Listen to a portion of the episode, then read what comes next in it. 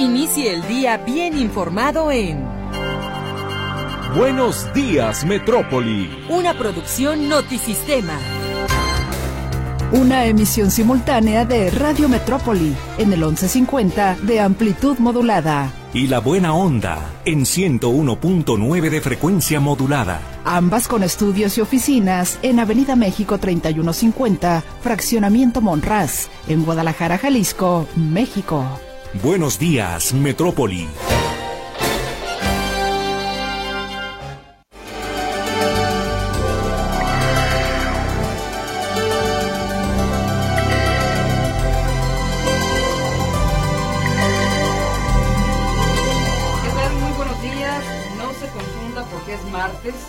No lunes. Venimos de atravesar de un fin de semana largo. Ojalá que sea una excelente jornada para usted. Martes 6 de febrero del año 2024. Les saludamos el equipo de la Estación de las Noticias, comenzando por los editores responsables de los noticieros cada hora en la hora, con el sello Notisistema, Guillermo Cortés Villavicencio, Luis Ángel Carranza, Saúl Martínez en los controles técnicos, Lourdes Torres en las líneas telefónicas y frente a estos micrófonos sus servidores Víctor Monterrentería y Griselda Torres Zambrano. Y como usted lo escuchó ya en el noticiero de las 6 de la mañana, bueno, desde ayer a las 5 de la tarde se dieron a conocer estas eh, reformas o iniciativas de reforma que plantea el presidente de la República, pues estaremos eh, platicando, estaremos conversando y compartiendo información respecto a este paquete de iniciativas que presentó el día de ayer el presidente de la República, Andrés Manuel López Obrador. 20 iniciativas de reformas constitucionales, aunque no tiene los votos eh, que se requieren para hacer estas modificaciones, las presenta y bueno, será, eh, digamos, eh, una información que marque la agenda de hoy y los próximos días. Víctor Montes, ¿cómo estás? Muy buenos días. Griselda, muy buenos días. Gusto en saludarte en este regreso de fin de semana largo. Pues sí, un asunto que ha generado polémica, que levantó polvo entre las diferentes fuerzas políticas del país particularmente el PRI, que rechaza de manera contundente el no participar en este paquete de reformas para impulsar la propuesta de López Obrador.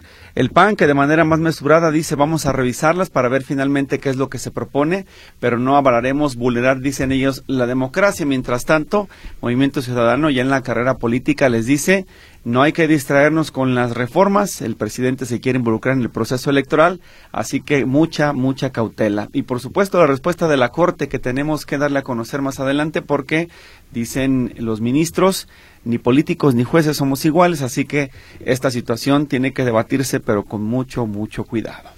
Bien, eh, si no alcanzó usted a escuchar el noticiero de las seis de la mañana, estaremos recapitulando estas iniciativas del presidente de la República, entre otras, pues eh, reformas para garantizar la entrega de becas y pensiones a estudiantes, adultos mayores y personas con discapacidad. También eh, demanda revertir las reformas de pensiones de los expresidentes Ernesto Cedillo y Felipe Calderón. Los trabajadores se retirarían con el 100% de su sueldo y usted ha escuchado el análisis de diferentes especialistas. Eh, esta particularmente iniciativa pues eh, no tiene digamos la confianza de los expertos consideran que dejaría prácticamente en la ruina al país por otra parte, en materia electoral propone menos dinero para las campañas y partidos políticos.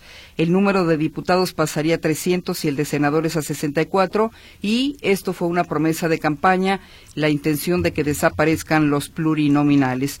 Pretende además que jueces, magistrados y ministros sean electos por voto popular, al igual que consejeros electorales pide la desaparición de órganos autónomos onerosos y elitistas y en este caso pone en primer lugar al INAI, este organismo necesario para la transparencia, contrapeso para evitar los abusos en el poder.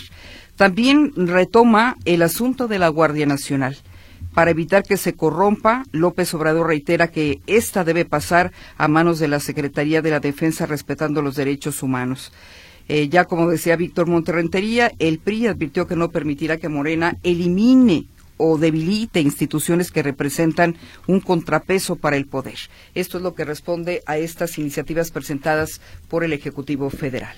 Y también recordar que se propone el crear un sistema de salud que sea totalmente gratuito, no se explica cómo, pero el asunto es que luego de los ensayos del Seguro Popular, primero con los priistas, luego la llegada del INSABI, que fracasó, y la creación del IMSS Bienestar, y hoy inclusive el tema de la megafarmacia, quedan muchas dudas de si el sistema de salud que se propone o estas reformas al sistema de salud serían lo ideal para este país, una nación en la que pues se prácticamente se pretende sacar todo de los impuestos, pero no se incrementa la base de contribuyentes. Hay mucha informalidad en México y la pregunta de los expertos es de dónde se pretende sacar el dinero para eh, impulsar este tipo de reformas que son sí digamos, eh, arriesgadas, trépidas, pero que no tienen una base sólida para poderse consolidar. Seis de la mañana con nueve minutos, comenzamos con la información. Muchas gracias por iniciar el día precisamente con la información de Notisistema y nos vamos a la efeméride musical que nos presenta Mercedes Altamirano y su equipo de producción. Bien, comenzamos con la información. Antes de saludar a Arturo García Caudillo en la línea telefónica, le recordamos y le enfatizamos que el día de hoy el Grupo Reforma publica una encuesta sobre las preferencias electorales antes de iniciar campaña en Jalisco. Y, por ejemplo, menciona que si en el Estado eh, hoy fueran las elecciones para presidente de la República, la pregunta es por quién votaría. Claudia Sheinbaum, 69% de la preferencia electoral. Xochil Gálvez, en segundo lugar, con 23. Y Jorge Álvarez Maínez, de Movimiento Ciudadano, con 8. Pero a nivel estatal, si hoy hubiera elecciones para gobernador, ¿por quién votaría? El 50% de la preferencia electoral se inclina hacia Pablo Lemus el 42% hacia Claudia Delgadillo y Laura Aro 8%. Laura Aro representa a esta alianza del PAN, PRI y PRD. Le tendremos los detalles de la información. Reitero en esta nota informativa que el día de hoy destaca el Grupo Reforma publicando esta encuesta. Así es de que le tendremos los detalles en unos minutos. Ahora sí nos vamos a la capital del país porque a ocho meses de dejar la presidencia de la República, Andrés Manuel López Obrador propuso al Congreso de la Unión un paquete de 20 reformas, 18 constitucionales y dos legales. Los detalles de la información con Arturo García Caudillo en la capital del país. Arturo, muy buen día y excelente inicio de semana. Gracias, Cris. ¿Cómo son amigos? Me da gusto saludarles. Efectivamente, el presidente Andrés Manuel López Obrador envió al Congreso de la Unión ayer mismo la secretaria de Gobernación Luisa María Alcalde entregó a la Cámara de Diputados, a la mesa directiva de la Cámara de Diputados, este paquete de reformas que, como bien decías, 18 son reformas constitucionales y dos son reformas legales, es decir, a leyes secundarias. Son las únicas dos que en teoría estarían del otro lado. Las otras 18 habría que esperar al análisis, a eh, los consensos a los acuerdos, porque pues difícilmente podrían pasar así simplemente, dado que las reformas constitucionales requieren dos terceras partes de los votos y Morena y sus aliados por sí mismos no los consiguen, requieren del PRI eh, o del PAN para que pudieran avanzar estas reformas. O eh, el tema es que eh, pues desde antes de que fueran presentadas incluso solamente de una de todas estas 18 eh, la oposición ha hablado que está de acuerdo eh, que pudiera pasar, siempre y cuando le explicaran de dónde van a salir los recursos. Esa es justamente la que tiene que ver con las pensiones, de la cual nos habla justamente el presidente López Obrador. Se propone revertir las reformas de pensiones, tanto la aprobada durante el gobierno de Ernesto Cedillo en 1997 como la impuesta en el 2007 por Felipe Calderón porque afectan injustamente a trabajadores del Seguro Social y del ISTE, pues les impiden jubilarse con el 100% de su salario. Para reparar este daño a los trabajadores en general, desde el primero de mayo de 2024. Se va a crear un fondo semilla de 64 mil 619 millones de pesos que será que se irá incrementando poco a poco.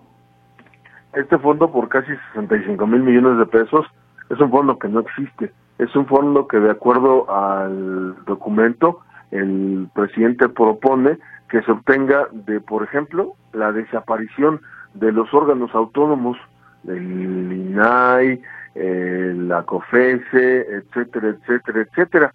Si desaparecen estos organismos, se obtendría una buena parte de estos recursos y otros seguirían obteniendo de otras formas. Es dinero que no existe todavía y que el presidente está proponiendo para ello y como no ha, eh, no fue etiquetado, por ejemplo, en el presupuesto de egresos de la Federación, pues tampoco se podía sacar de ahí. Es un tema escabroso porque la desaparición de las reformas de Calderón y de Cedillo implicaría, esto es al, a las leyes del IMSS y el ISTE, esto implicaría la desaparición de las AFORES y no es justamente, no es eso lo que se está proponiendo. En este, eh, eh, pues revivir, eh, en este plan C, porque esto es lo que está presentando el presidente López Obrador, este paquete de reformas es el lo que podría llamarse el plan C, pues es revivir el plan B, que tenía que ver con la desaparición de, bueno, con, con, con una reforma electoral no necesariamente la desaparición del INE,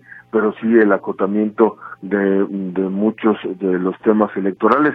Y en este momento también, pues por ley se supone que no pueden tocarse estos temas, eh, la misma constitución lo prohíbe, así es que habría que esperar hasta después de las elecciones, si acaso se llevara a cabo estas modificaciones, pero lo que lo que propone el presidente López Obrador es la desaparición de 200 diputados, y de 64 senadores, es decir, los plurinominales. Esta es justamente la parte eh, de esta reforma llamada Plan C, que, insisto, tiene que ver con lo electoral. La nueva iniciativa de reforma electoral contempla la reducción de los gastos destinados a campañas y a partidos políticos, la disminución del número de regidores en gobiernos municipales, el que se evite el uso de excesivas estructuras burocráticas electorales y eliminar las candidaturas plurinominales. El Congreso de la Unión se integrará por 300 diputados y no por 500, y el Senado se conformará con 64 y no con 128 legisladores como ocurre ahora. Asimismo, tanto los consejeros como los magistrados de los organismos electorales serán electos por el voto libre, directo y secreto de todos los ciudadanos. Y pues bueno, a esto habría que agregar, eh, porque ustedes escucharon todo lo que dijo eh, apenas, es lo que era el plan B, la reforma electoral que propuso y que no avanzó y que pues bueno, difícilmente avanzaría también ahora, tendría que ser en todo caso hasta que eh, se eh, hasta que pasen las elecciones. En total, como decíamos, 20 son las iniciativas. La primera, reconocer a los pueblos y comunidades indígenas y pueblos afromexicanos como sujetos de derechos públicos, eh, dotarlos de legitimidad jurídica, aunque realmente la Constitución sí contempla esto, pero es como que ir más más a detalle en este asunto. Dos, reafirmar el derecho a la pensión de los adultos mayores a partir de los 65 años. Esto en la práctica ya se lleva a cabo y aumentar el monto año con año, lo mismo para las personas con discapacidad. Lo que, por ejemplo, la oposición propone es que se baje a 60 y no se queden 65 años esta, ah, este derecho a la pensión a los adultos mayores. Ahí podríamos pensar que si hay una negociación pudiera justamente aprobarse, pero no a 65 años, sino a partir de 60. Eh, tres, otorgar becas a todos los estudiantes de familias pobres. Repito, eso también en la práctica ya ocurre, pero el presidente quiere que se ya se instale en, a nivel constitucional. Acceso a la salud pública universal y gratuita es la cuarta, incluyendo todos los medicamentos y tratamientos médicos. Algo que, pues bueno, para como nos está yendo con las medicinas eh, y la atención médica actual, pues eh, también digamos que se ve complicado. Cinco, que los trabajadores sean dueños de sus viviendas. Mm, bueno, seis, prohibir el maltrato animal. Aquí, por ejemplo, no habla de desaparición de las corridas de toros, ni, ni otro, ni peleas de gallos, eh, que pues para muchos eso tendría que estar incluido. Siete, prohibir el fracking y no otorgar concesiones mineras. Eso se, en la actualidad, en el actual sexenio, mm, se supone que no se ha tocado, no se ha permitido, pero el presidente quiere que se eleve a rango constitucional. Eh, hacer respetar el uso doméstico de concesiones de agua. Nueve, prohibir el, comercio de eh, vapeadores y drogas químicas como el fentanilo, penalizar la extorsión que realiza la delincuencia organizada y la de cuello blanco a través de las factureras. Eh, el tema de los vapeadores, pues prácticamente lo está igualando con el fentanilo del presidente. Diez, salario mínimo por encima de la inflación. Once, eh, salarios de maestros, policías, guardias nacionales que no sean menores a los salarios mínimos para la iniciativa privada. Esto es el promedio de lo que reciben los trabajadores inscritos en el IMSS es 16 mil pesos mensuales. Bueno, de acuerdo al presidente, los salarios de maestros, policías, guardias nacionales y enfermeras tendría que ser exactamente ahí. Eh, echar atrás las reformas a las pensiones aprobadas por Cedillo Calderón, lo que decíamos, eh, las detenciones, garantizar el derecho a la educación y al trabajo, 14 campesinos que quieran sembrar árboles frutales podrán contar con un jornal justo, se mantendrán precios de garantía y se continuará entregando fertilizante gratuito. 15 se utilizarán para trenes de pasajeros los 18 mil kilómetros de vías eh, concesionados en épocas de Cedillo, lo que ya eh, el acuerdo que llegó el presidente López Obrador y para el cual emitió un decreto, eh, garantizar el acceso a Internet por parte del gobierno, además de que se, se devuelva a la Comisión Federal de Electricidad su carácter de empresa pública y estratégica, es decir, volver a la constitución como estaba eh, antes de la reforma energética. 16. La iniciativa del, eh, de reforma electoral que presentará al Congreso, eh, bueno, ya lo que decíamos, contempla reducción de gastos a campañas y a partidos políticos, reducción de regidores, eh, uso de grandes estructuras electorales, eliminar plurinominales, bajar a 300 diputados de 500 y a 64 de 128 senadores. 17 integrantes del Poder Judicial serán electos de manera directa por el pueblo, eso todo el Poder Judicial, y eh, esto incluye al Tribunal Electoral del Poder Judicial de la Federación. 18 para evitar que la Guardia Nacional se corrompa, esta será adscrita a la Defensa Nacional, lo que ha intentado y no ha podido conseguir porque incluso la Suprema Corte ya se lo echó para atrás. 19, convertir la autoridad republicana en política de Estado. Y 20, la eliminación de los órganos autónomos. Mi reporte. Buenos días. Gracias, Arturo García Caudillo. Le estaremos dando seguimiento y, por supuesto, tenemos ya las reacciones de algunos eh, de los involucrados en este paquete de 20 propuestas de reforma constitucional. Gracias por el reporte. Muy buenos días. Buenos días, Gris. Hasta al rato. Hasta el rato, Arturo García Caudillo. Y bueno, hay reacciones de diferente ámbito. Están los involucrados, los partidos políticos que salieron a decir no es viable este paquete de reformas que propone el presidente de la República y también algunos expertos. Mariana Campos, por ejemplo, directora general de México Evalúa, indicó que la coalición de Morena no cuenta con los votos suficientes para pasar esta reforma. Sin embargo, es un tema del que ya está consciente el presidente de México lo que busca es discutir estos temas para obtener reflectores y réditos políticos al proponer reformas financieramente inviables que la oposición rechazará. También es una manera de marcar la agenda de su posible predecesora, es lo que menciona eh, Mariana eh, Campos, directora general de México Evalúa. Por otro lado, el INE también reaccionó a la propuesta del presidente y su titular, Adrián Alcalá, el presidente del Instituto Nacional de Acceso a la Información, externó que no comparten la visión del presidente López Obrador sobre desaparecer el instituto. Reiteró que lo defenderán y su independencia y autonomía e informó que puso a los comisionados y a su persona a disposición a entablar un diálogo respetuoso con el Ejecutivo. A través de redes sociales, Alcalá Méndez afirmó que atentar contra los organismos descentralizados es un retroceso en la garantía de derechos humanos inadmisibles e injustificables.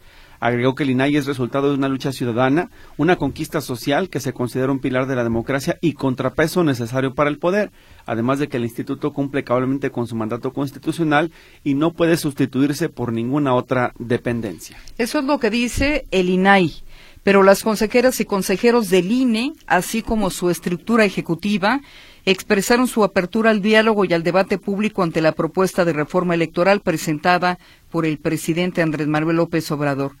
En un pronunciamiento señalaron que ponen a disposición de las y los legisladores todos los insumos técnicos necesarios en la materia en favor del fortalecimiento de la democracia.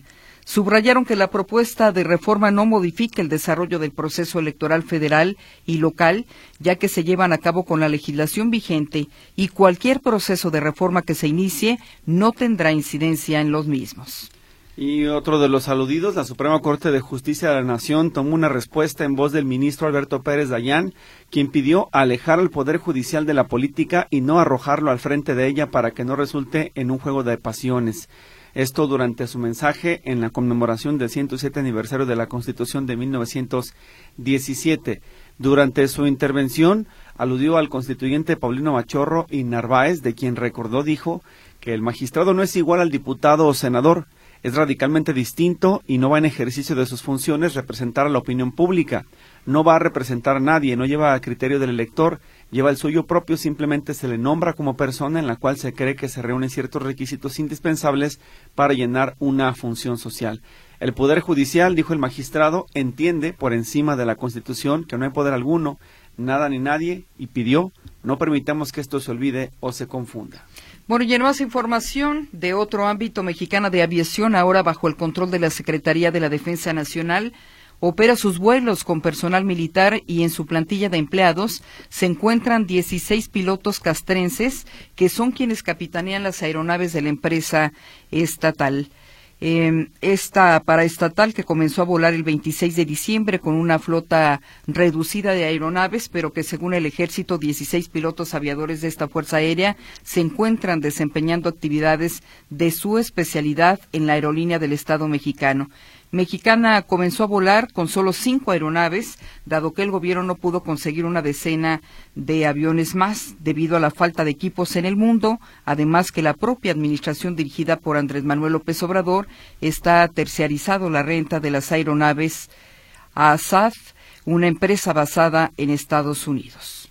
Y en otras noticias, el crimen organizado reactivó los ataques contra transportistas con una medida de presión por el cobro de piso y ejecutó ayer a cuatro choferes en la capital de Guerrero, lo que paralizó el servicio local y foráneo de transporte. La violencia contra los conductores de transporte, como ha ocurrido recientemente en Taxco, comenzó muy temprano en la ciudad de Chilpancingo, donde hombres armados asesinaron a balazos al chofer de una ruta foránea y además en otras avenidas quemaron camionetas y generaron terror entre la población. Tras los ataques consecutivos, el gobierno de Guerrero informó que la Secretaría de Seguridad Pública y la Policía Estatal, en coordinación con la Fiscalía, mantuvieron la vigilancia y presencia en diferentes zonas para restablecer el orden en el municipio de Chilpancingo, Guerrero. Bueno, en la iniciativa bipartidista del Senado de Estados Unidos, que incluye la polémica cláusula para el cierre automático de la frontera con México, fue recibida con absoluto rechazo de la jerarquía republicana en la Cámara de Representantes, la cual dejó en claro que bajo ninguna circunstancia será llevada a voto final, aunque incluya la ayuda a Ucrania e Israel. El presidente de la Cámara de Representantes declaró el proyecto de ley muerto por considerar que no incluye ninguna de las prioridades migratorias de los republicanos contenidas en una iniciativa de ley separada, la HR2, que revive las políticas de línea dura de la era Trump. Y un par de noticias también internacionales en la antesala de lo que nos presentaron nuestro compañero Carlos Flores es la que le dábamos a conocer al arranque de este informativo. El Palacio de Buckingham dio a conocer que el monarca británico Carlos III pospondrá sus deberes públicos durante un tratamiento de cáncer del cual no se especifica la gravedad. El rey Carlos III fue diagnosticado con un tipo de cáncer y suspenderá sus compromisos para este eh, esta atención médica.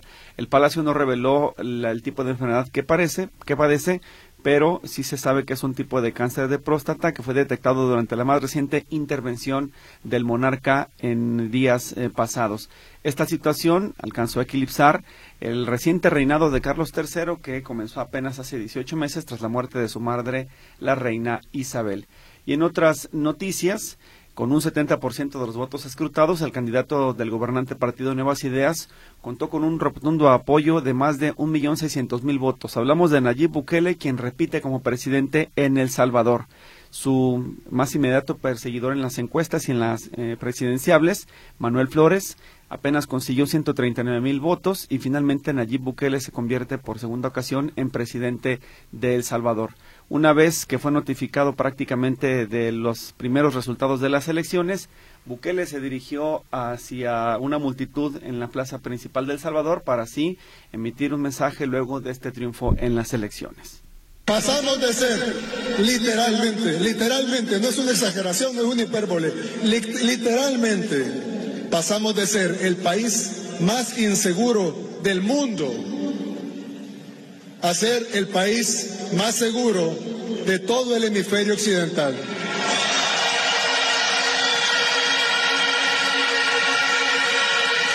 Y así basando su discurso en esta situación del control de la seguridad y el regreso de la calma, Nayib Bukele festejó su eh, permanencia en la presidencia de El Salvador, a pesar de las duras críticas de opositores y defensores de los derechos humanos. Seis de la mañana con 36 minutos, nos vamos precisamente a la información internacional que nos presenta Carlos Flores.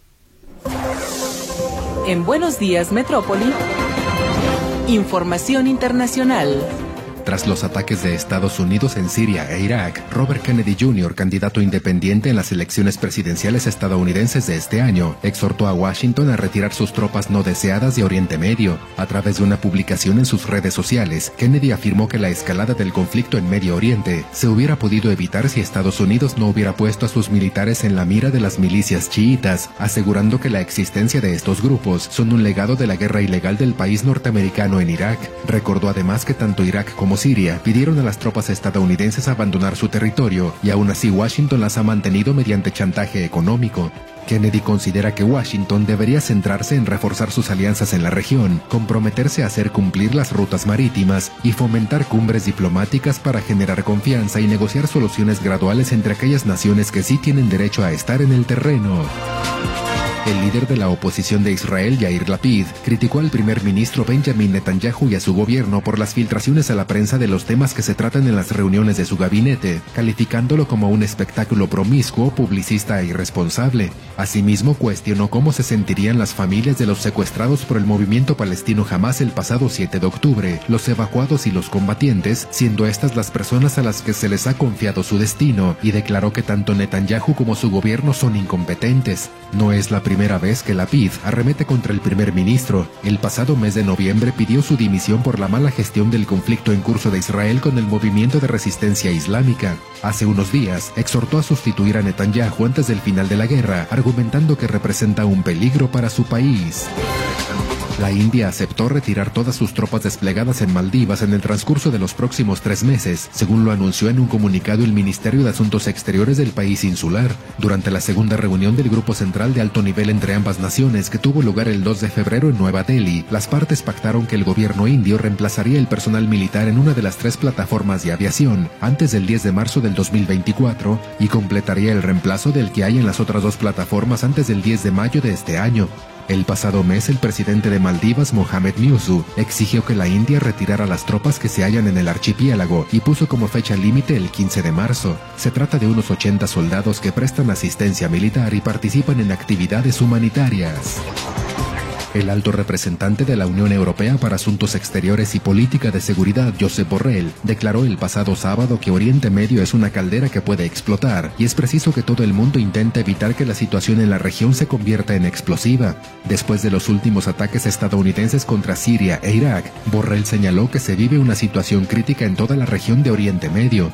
Agregó que hay ataques tanto en la frontera del Líbano, en el norte y en el sur, en Siria, en Irak y ataques en el Mar Rojo, por lo que exhortó a todos a que intenten evitar una escalada. Respecto a las agresiones de los hutíes que empezaron a atacar los buques comerciales frente a las costas de Yemen en rechazo al operativo militar de Israel en la franja de Gaza, Borrell reconoció que mientras continúe la guerra en Gaza es muy difícil que la situación en el Mar Rojo vaya a mejorar, ya que se trata de un efecto dominó en la región.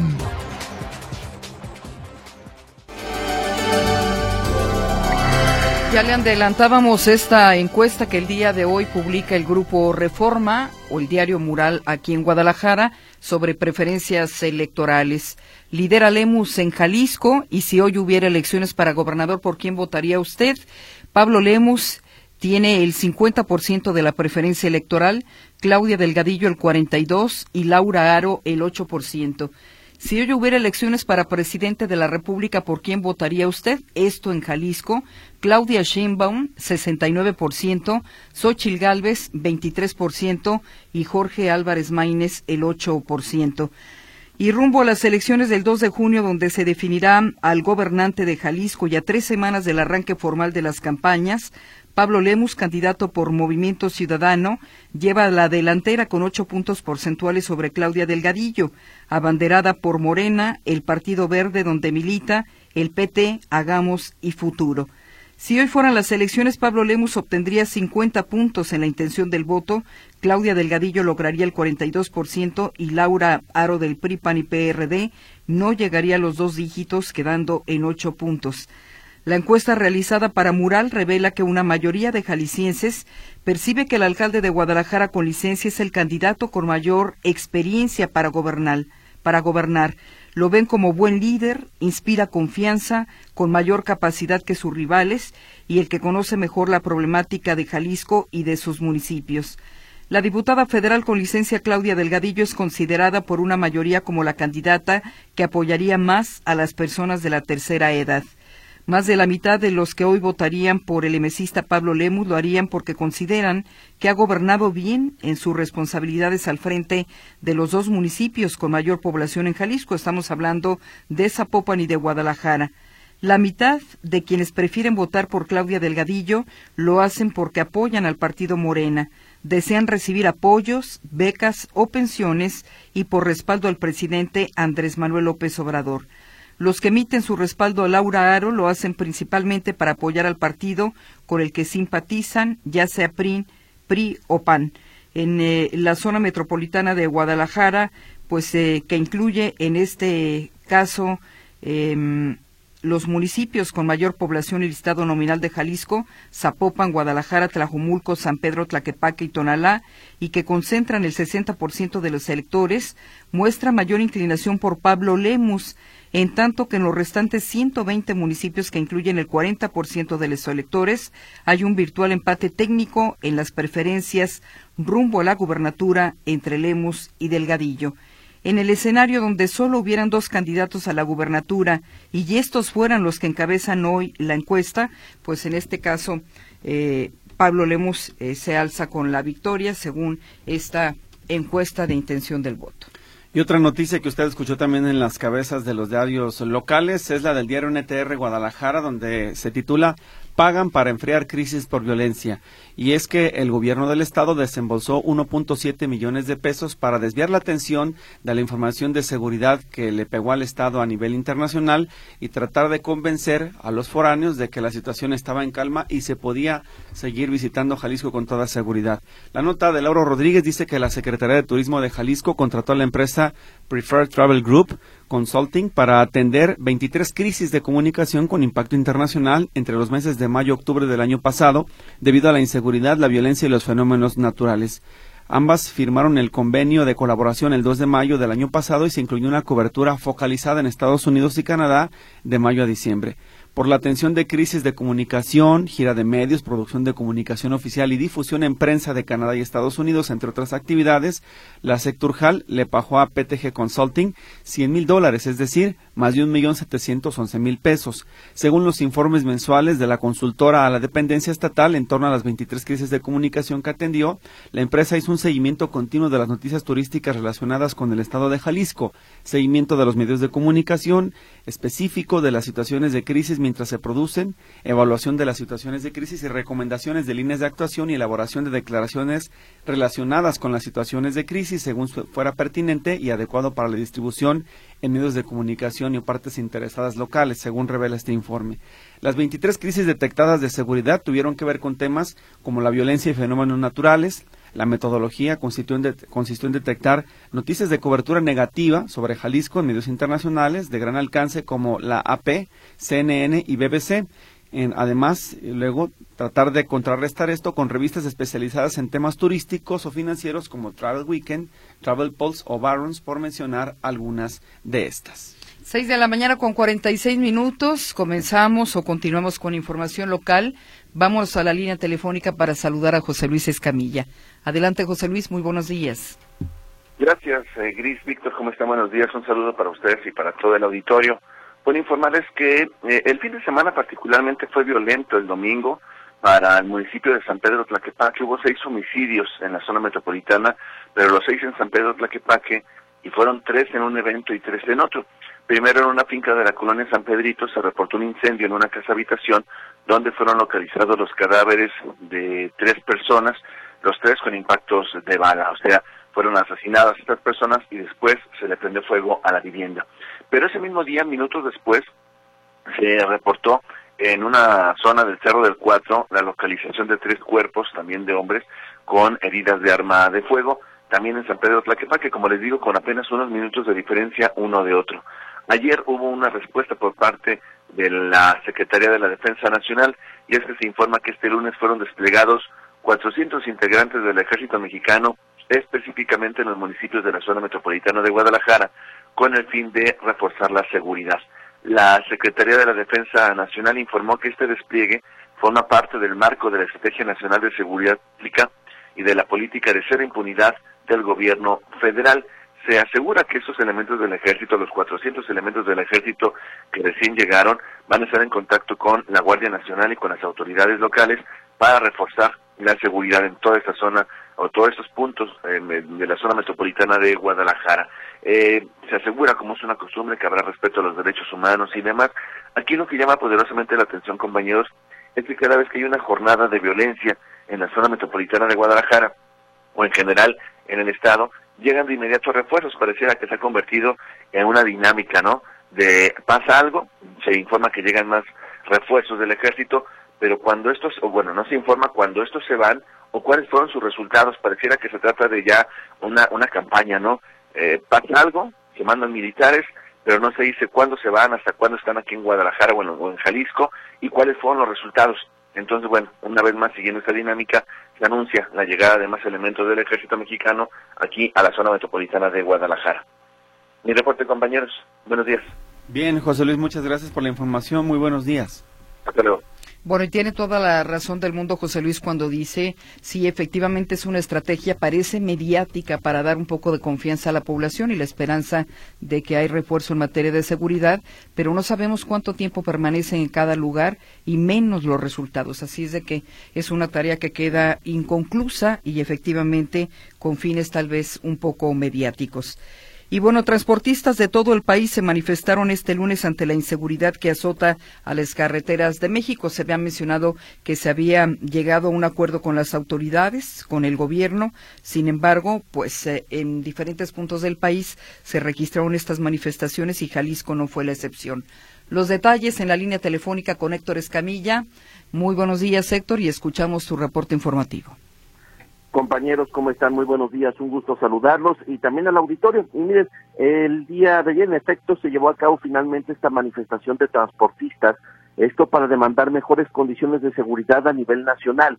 Eh, en general hubo protestas en, en 16 estados de la República, algunas mucho más eh, numerosas que otras, pero obedeció a que no hubo un acuerdo generalizado con todas las organizaciones de transportistas que estaban participando en las mesas de trabajo.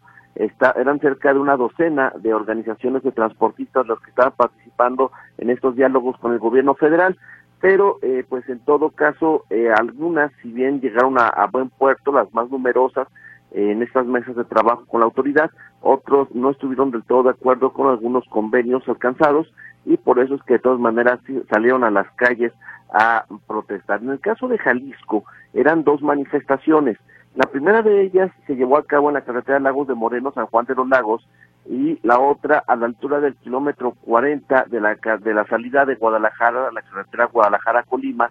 Esto, reitero, a la altura del 40, más o menos, o, o poco antes de llegar al macro libramiento. Ahí es donde se llevó a cabo esta manifestación donde los transportistas no bloquearon la, vialidad en general, solamente marcharon por momentos, digamos, en, en grupo, avanzaron a, despacio por la carretera, eh, posteriormente se instalaron sobre el acotamiento, pero no hubo en ningún momento bloqueos a vehículos particulares ni al transporte de carga. Originalmente se había dicho que esta manifestación estaría bloqueando el paso al transporte de carga, cuando menos en Guadalajara no fue así, hubo paso libre, pero sí hubo presencia para hacer notar que estarán esperando pues acuerdos con la autoridad, eh, particularmente en cinco puntos.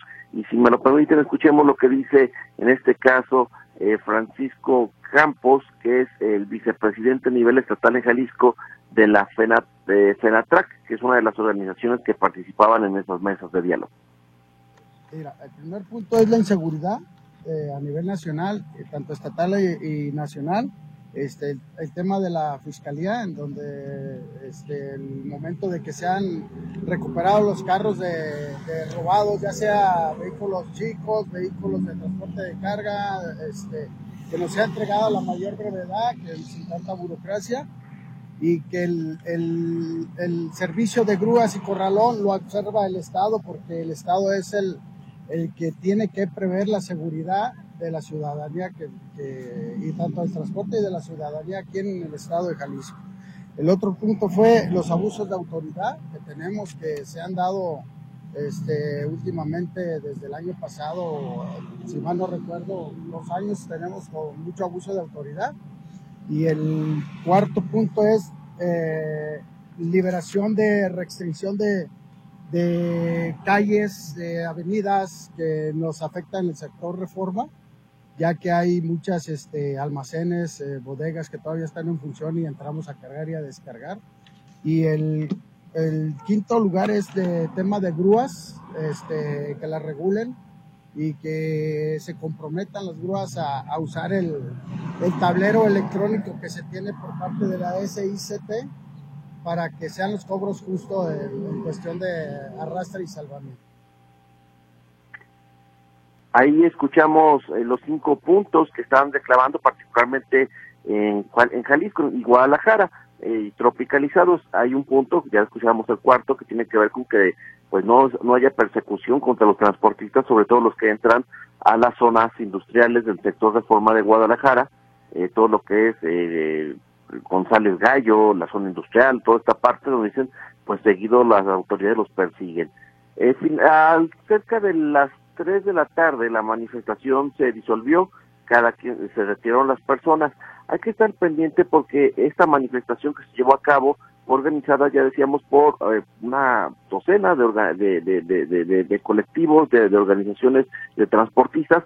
Hay otra que se está cocinando para el día 15 por parte de la AMOTAC, donde están analizando eh, algunos bloqueos de vialidades esto, por ejemplo, carretera de Chapala sería uno de los puntos que se ha mencionado, estarían eh, partiendo de ahí, eh, pero esto es hasta el día 15, es posible que se eh, dé tiempo, digamos, de negociación para que no se haga a cabo este paro, pero por lo pronto el día 15 está programada otra protesta, la del día de ayer, bueno, solamente se fue la manifestación de ideas sin llegar a generar mayor afectación.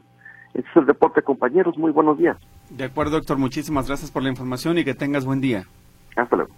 Muy buenos días, Héctor Escamilla. Vamos rápidamente con Claudia Manela Pérez. Ella nos tiene más información. Hay más vacunas en Jalisco para apoyar a los grupos vulnerables. Te escuchamos, Claudia, adelante. ¿Qué tal? Gracias, Víctor Griselda. Muy buenos días. Efectivamente, este lunes arribó un nuevo lote de vacunas contra el COVID-19, con el cual suman ya 40 mil las dosis recibidas por la Secretaría de Salud de Jalisco para la protección de los grupos más vulnerables sin seguridad social. El secretario de Salud, Fernando Petersen, eh, supervisó la recepción de estas 10.000 dosis del biológico Spyvax del laboratorio Moderna. Señaló que esta es la cuarta entrega de un total de 50.000 vacunas adquiridas con recursos del gobierno estatal. Escuchamos la voz del secretario. Para la protección de personas de vacunación está abierta para la protección de personas adultas mayores con enfermedad cardiovascular o con diabetes no controlada, con enfermedades autoinmunes y otros padecimientos crónicos no controlados pero también continuaremos vacunando a personas convocadas en semanas anteriores, a personas de cualquier edad que padezcan cáncer, enfermedad renal o que han sido trasplantadas, a personas que viven con VIH y a mujeres embarazadas en cualquier trimestre de la gestación. Hasta el corte del viernes 2 de febrero se han aplicado 13.000 vacunas a la población vulnerable de las 40.000 que han arribado hasta el momento. O si es poca la respuesta o baja la respuesta eh, en comparación con la que esperaba el gobierno del estado, 13 mil vacunas de las 30 mil que había hasta el viernes y bueno, ahora ya hay 40 mil vacunas y hay que recordar que desde el jueves se amplió esta, esta, estos grupos vulnerables a personas con diabetes y también personas con hipertensión que no estén controladas. Y bueno, eh, cabe recordar que en cuatro centros de salud en Guadalajara se ofrece la vacunación los fines de semana para dar oportunidad a personas que tengan que trabajar. Estos son los ubicados en la colonia San Juan de Dios, en la el otro centro de salud, en la ex penal, eh, es el centro de salud número 4 en la calle Yugoslavia, en la colonia ex penal de Oblatos, centro de salud número 3 en División del Norte eh, y Federalismo, ahí también está los fines de semana, y en el centro de salud San Andrés número 2, en la colonia San Andrés, calle Andrés Bello, número 3419. ¿Qué se requiere para la vacunación? Ingresar primero a la plataforma vacunación.jalisco.gov.mx con el registro para el registro de personas de grupos vulnerables. Ingresar al portal se debe capturar los datos según el grupo al que se pertenece. Descargar e imprimir el código QR que genera la plataforma y, y llevarlo a la sede de vacunación junto con un resumen clínica, clínico perdón, donde se demuestra la enfermedad que se padece, entre otras cosas.